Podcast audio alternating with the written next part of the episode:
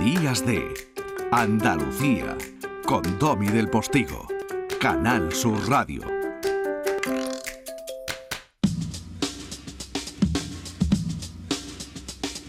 Doctor Federico Relimpio, buenos días. Buenas. Cuando llamamos a, le hablo como ciudadano, ¿vale? Y, y, no le pido que me conteste como un gestor, porque entonces habría llamado, como otras veces hacemos, a algún responsable público o al consejero, ¿vale? Eh, cuando, eh, cuando llamo como ciudadano al centro de salud, ¿por qué normalmente nunca responden? Primero no soy yo el mejor para contestar a eso. Lo sé, lo sé, lo sé. Se lo he dicho de antemano, pero... Si fuera gestor, pues probablemente el gestor eh, te diría, mira, tenemos un problema, pero lo estamos arreglando, mañana va a ser mejor, etcétera, etcétera, etcétera.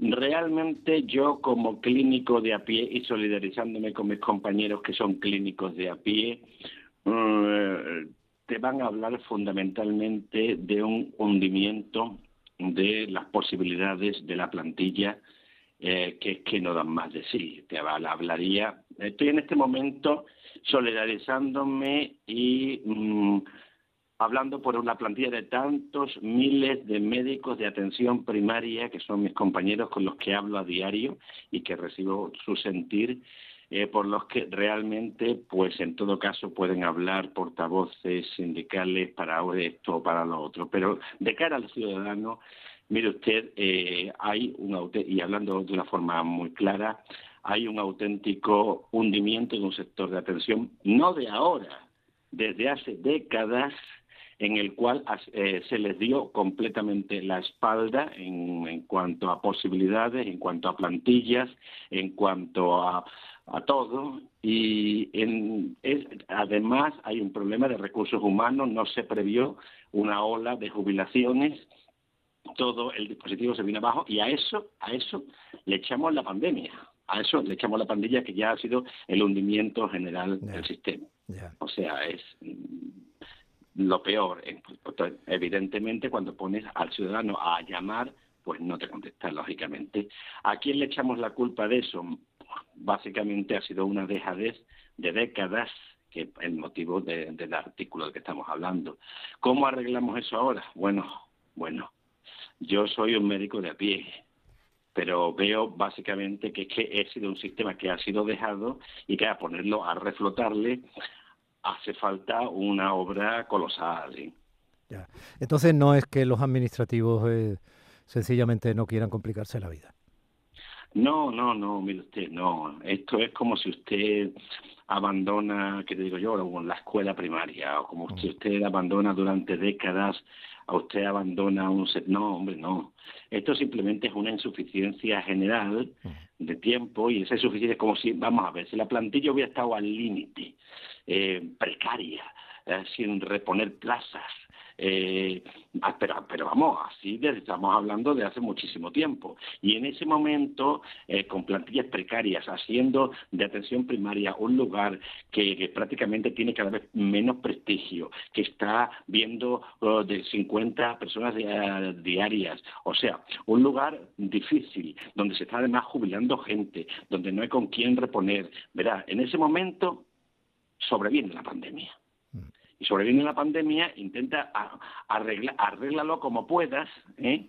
Arreglarlo como pueda, con las líneas telefónicas, con los, con los administrativos que hay, en un momento además en el cual con la transformación digital la tendencia que había era quita los administrativos, que la tendencia que había para que todo lo resolviera el médico de atención primaria en actos médicos de tres minutos donde tenían que responder por teléfono, hacerlo todo por, por eh, la receta, la cita, eh, todo, la, la, cuestión, vamos a decir, administrativa y encima hablar contigo, verte Mira, ha sido el imposible. Oiga, mire usted, no le pidan peras al olmo, porque si ustedes esto no ha sido su prioridad durante décadas, ahora en una situación crítica como la que ha sido, que no responde, es lo normal, es lo esperable, ha sido una negligencia, ha sido la alegoría del mal gobierno.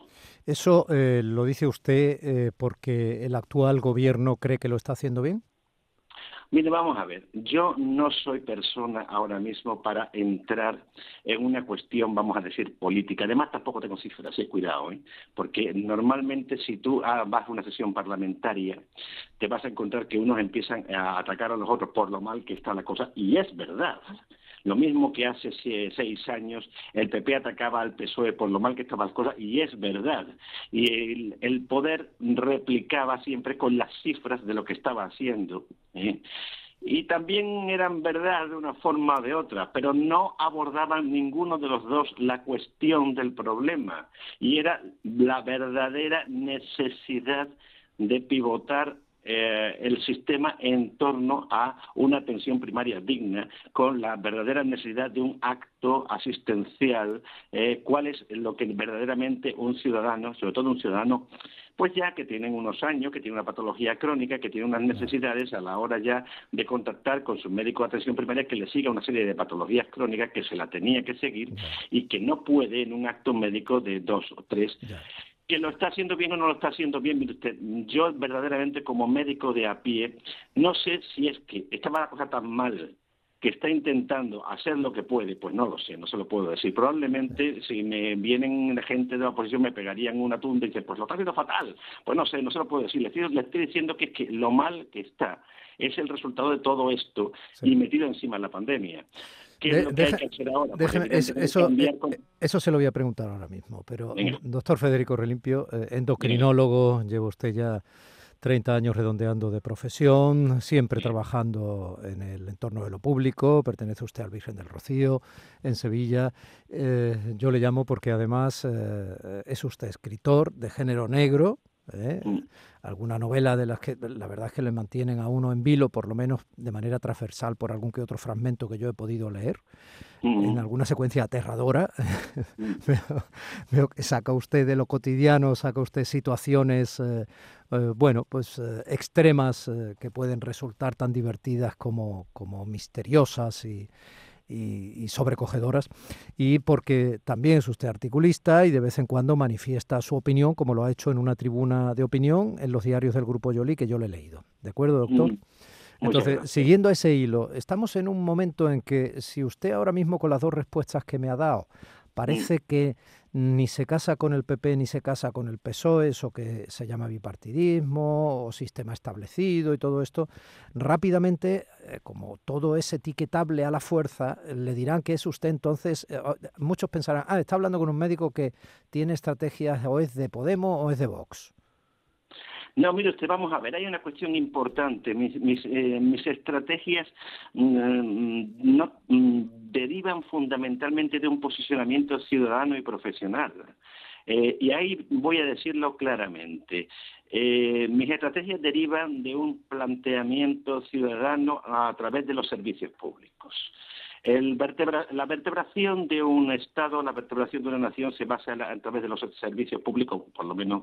Y los servicios públicos no deben ser y eso lo digo en la tribuna recientemente, motivo de que nos estemos atizando todo el día eh, la cabeza unos contra otros, o por lo menos eh, unos contra otros sobre la base de lo elemental. Es como si dijéramos, nos vamos a atizar unos contra otros sobre la base de la Guardia Civil, o de la justicia o de la, defensa o de pues es que la cuestión de medicina, la cuestión de atención primaria, la cuestión de hospitales entra en el mismo paquete. Me explico. O sea, no podemos estar todo el día poniendo en cuestión o queremos queriendo hacer nuestro programa electoral sobre la base de que esto está fatal cuando realmente los dos partidos vamos a decir los dos partidos que siempre están en el poder, en un sentido o en otro, como el turnismo de Cánovas y Sagasta, como en la época de Alfonso XIII,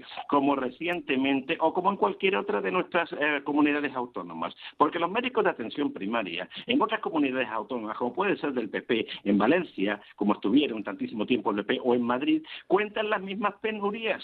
O sea, por tanto, en ese sentido, no podría yo tirarle al PSOE aquí sin decir que es que el PP realmente tampoco tampoco hizo nada por la atención primaria en, en Madrid o, en Castilla. En Castilla la Vieja es diferente, pero en Castilla y León es diferente. Pero en Madrid o en Valencia, donde realmente también están bajo mínimos. Esto tiene que ser una cuestión, vamos a decir, nacional de defender interés ciudadano establecer indicadores sobre una base mucho más amplia, una base filosófica en que se establezca de una generosidad, de una amplitud de miras defendiendo el interés ciudadano por encima, y ahí voy, del interés partidario.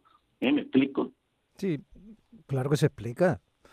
Eh, sí, sí. De todas maneras, ya sabe que las transferencias de sanidad están prácticamente hechas desde hace ya mucho tiempo a las comunidades autónomas y al margen de esas contradicciones en función del territorio y de quién ostente el gobierno en ese territorio, eh, es un hecho que cada comunidad autónoma, bueno, fíjese durante la pandemia, ¿no? Cuando se tomaban medidas que a veces, bueno, pues se veían de manera distinta en cada comunidad o no se tomaban medidas por parte del gobierno central y cada comunidad aplicaba las que veía a su manera, en fin, esto ha sido un poco pero bueno, esto es lo que hay, este es el territorio que tenemos y para muchas cosas esa descentralización ha sido muy útil y ha acercado, como de origen se pretendía, el gobierno al ciudadano en un sistema social y democrático de derecho y para otras efectivamente lo único que ha hecho es reproducir los esquemas de entendimiento y confrontación estratégica de los partidos que se turnaban en el poder a nivel central, eh, a nivel autonómico.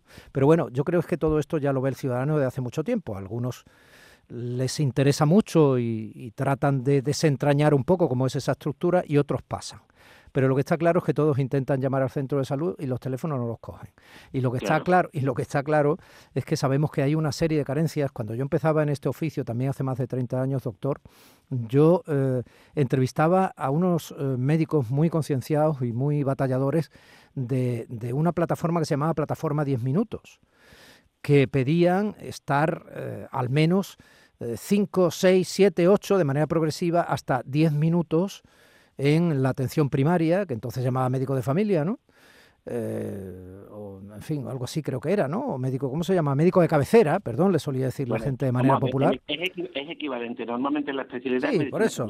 Sí, sí, lo sé, lo sé. Si quiere, médico de atención primaria, estamos hablando de lo mismo. Sí, pero por eso, le digo, y, y, eso es de hace treinta y tantos años, entonces, claro, pues nada de eso obviamente se ha solucionado, la población ha sido cada vez mayor, desde luego en Andalucía lo ha sido, e incluso los hospitales privados que han florecido, francamente, como en toda sociedad que se supone que económicamente mejora, también tienen problemas ya de listas de espera y todo este tipo de cosas que está pasando. ¿Y esto cómo se arregla? Vamos a ver, me, encanta que me haya contado lo de la plataforma 10 minutos, porque es que yo me he criado de alguna forma con esos compañeros desde el año 90, los que los he tenido muy cerca. Algunos de ellos he estado muy cerca de sus... Mm, y he, visto yo realmente, cuando yo me he metido en, esto que está, de lo que estamos hablando ahora, era por una cosa muy simple. Como especialista yo he llevado muchísimos pacientes con diabetes y a la hora del alta, estos pacientes que son crónicos, que son con un tratamiento muy abigarrado, tenías que darle el alta. A la hora de darle el alta a un paciente que, bueno, pues puede tener pues varias dosis de insulina, varias pastillas para la tensión, varias pastillas para el colesterol y varias cosas más, tenían que llevarlo estos compañeros en atención primaria. Que justamente, y yo me adherí con ellos y escribí mucho con ellos durante mucho tiempo, para que fuera una realidad lo de la plataforma 10 minutos, que es lo mínimo. Tenga usted en cuenta que realmente en países del norte de Europa que están buscando médicos de, de, primaria, muchos de los españoles se van para allá, lo que le ofrecen de entrada es, en primaria, es una atención de media hora media hora por paciente, no los cuatro, cinco, seis minutos que tiene actualmente un español. La plataforma 10 minutos, lo único que estaban pidiendo era lo mínimo, mínimo y elemental. Bueno, pues las realidades españolas han quemado al más pintado y compañeros míos, estoy hablando, por ejemplo, lo puedo citar porque es un gran amigo mío, el doctor Lemus, que le vi una gran ilusión de aquellos médicos de primaria que empezaron en aquel momento, en la, por ejemplo, en aquellos centros de salud, los primera, la primera jornada de los años 80, aquellos que empezaron con la Candelaria, aquellos que empezaron con Torreblanca, con esa, con esa ilusión de que aquello realmente iba a cambiar, los han quemado todo, han quemado todas esas ilusiones a base de no darle ninguna concesión, de masificarlo y meterlos todos en esquemas de 40, 50, 60 pacientes diarios donde no se puede hacer ningún tipo de medicina y donde encima de todo a partir del año 2000 le metieron esquemas de informatización, de burocratización y de intimidación, porque también hay que decirlo. Entonces, claro, me alegro mucho porque es que realmente lo único que han hecho es que, como, mi compañero Lemus, ha sido que con 62 años y perdiendo dinero tengan que decir tengo que tirar la toalla porque no lo soporto más. Y han ido un colectivo que entró con una ilusión tremenda, lo han llevado absolutamente al burnout, como se dice, perdón en el, anglicismo. Sí, a, quemarse, bueno, sí a quemarse absolutamente. Este han quemado un tesoro de gente que tenía una ilusión tremenda y por ello tengo que partir aquí una lanza con. Eh, yo no soy, mm, vamos a decir, no soy un planificador, ni tengo esa formación, ni tengo ese conocimiento, pero esto realmente tiene que cambiar. Ahora, ¿cómo se cambia esto? probablemente hace falta una reingeniería de sistema probablemente hace falta una redimensión del presupuesto. Y, y ahora, y otra de las cosas que usted acaba de decir, que también tengo que, que, que incidir, las sociedades ricas, tipo, por ejemplo, y pongo un ejemplo en el cual también me formé cuando era joven, que es la danesa, no progresan fundamentalmente por más hospitales privados, todo lo contrario, tienen tan buena red pública que los privados empiezan a no hacer falta. Así pasa con Dinamarca, así pasa con Suecia, tienen tan buena red de la pública en el que el privado, bueno, pues existe, pero es mucho más minoritario. La eclosión, el florecimiento del privado es en España se da como muestra de la insuficiencia de la red pública, lo cual acentúa la desigualdad entre los ciudadanos en el, en el acceso a la salud, que es una cosa que cualquier sistema vamos a decir, vamos a llamar, usar una palabra manida, progresista, tendría que tender a aliviar. No es el caso. Doctor Federico Relimpio, seguiremos hablando de esto otro día, si le parece bien. Yo estoy siempre a su disposición. Yo soy una persona, además, eh, le expreso, con muchas limitaciones, como usted verá, no puedo hablar de planteamientos de gestión, no tengo esa formación, pero sí puedo ah, hablar de planteamientos asistenciales, o puedo hablar de las carencias, las que hay, o puedo hablar eh, por mis compañeros que no tienen voz. Puedo hablar de mucha gente que tiene muchas ganas de trabajar, de muchas ganas de eh, ir bien a desarrollar un trabajo de cara al ciudadano, y eh, de gente que realmente plantea plantea de cara al poder un hartazgo, por una parte, y unas ganas de una reingeniería verdadera que nos permita dar un trabajo de calidad de cara al ciudadano. Un abrazo muy grande, continuaremos hablando. Un abrazo a usted y muchas gracias por permitirme esta interacción. Ha sido un placer, muchas gracias. Un placer por mi parte, sin duda. La vida se nos va tan rápido, no hay tiempo de sentir el vértigo veces duele más que un látigo. Vivimos bajo un cielo hermético.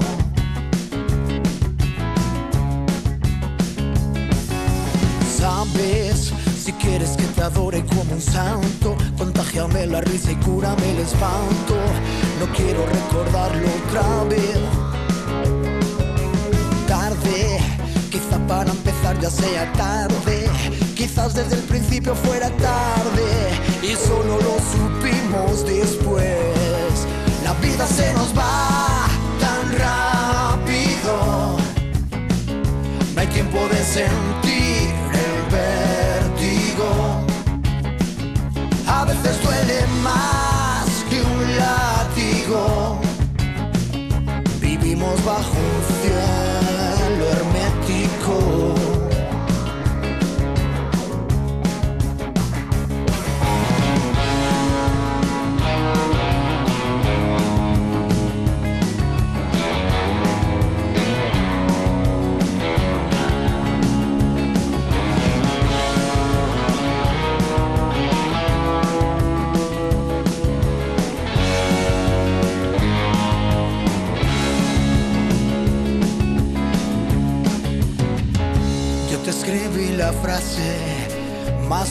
de mi vida. Tú nunca la recuerdas y es más triste todavía.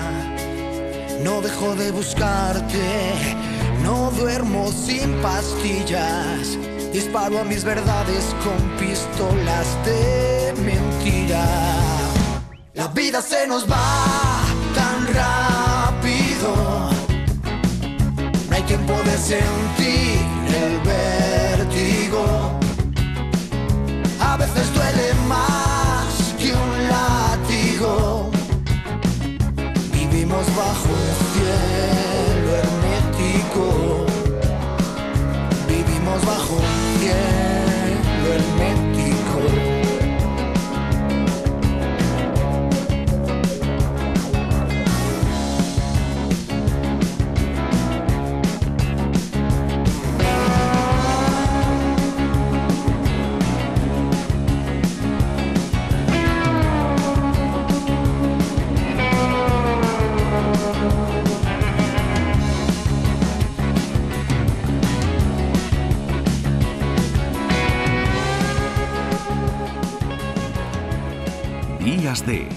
Andalucía con Domi del Postigo, Canal Sur Radio.